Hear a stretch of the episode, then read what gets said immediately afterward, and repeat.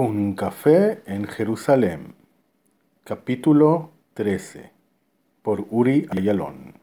Cuando abrió la ordenadora, Daniel vio muchos mails que le esperaban. Fue dos días después de ese encuentro con Richard. Llevó dos días libres. Leyó un libro que, que lo quiere terminar y hizo otras cosas. No Ana, no Noah, nada de eso. Dos días se desconectó. Ninguno de esos mails era importante.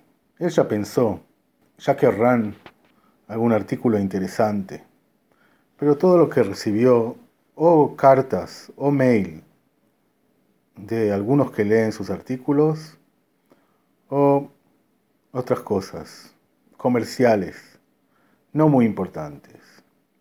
Pero sabía que tiene que volver a trabajar, que tiene que terminar algunos artículos antes del fin de semana. Y se sentó a escribir. Desconectó el móvil y se sentó a escribir. Viajó de su casa a Imca, ahí frente al Hotel King David, un lugar muy precioso. Se sentó en el café ahí y durante todo el día escribió para terminar todos los artículos. Él sabía que ahí se podía esconder. No que es un lugar no que es un lugar desconocido, pero prefería estar en un lugar que no es el café de Itzi, que no es otro café en Mamila, sino en Imca. No se sienta mucho ahí. Pero bueno, se sentó y tuvo la oportunidad de terminar todo lo que quiso hacer ese día. Lo único que le molestaba durante todo el tiempo que estaba en Imca era el pensamiento sobre no.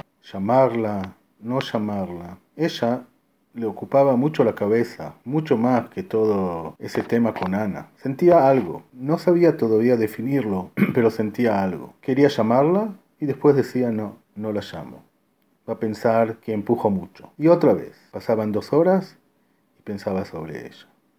Al final decidió no hacer nada, pasar todo ese día nada más trabajando. Dos, tres días sin hablar con ella. Primero va a pensar que ya no estoy interesado, pero eh, eh, de ahí no puedo perder tanto. Mejor eso que pensar que pongo presión sobre algo que recién comenzó. Cruzó la calle para el Hotel King David. Él tenía un hábito, le gustaba a veces sentarse en el lobby de ese hotel.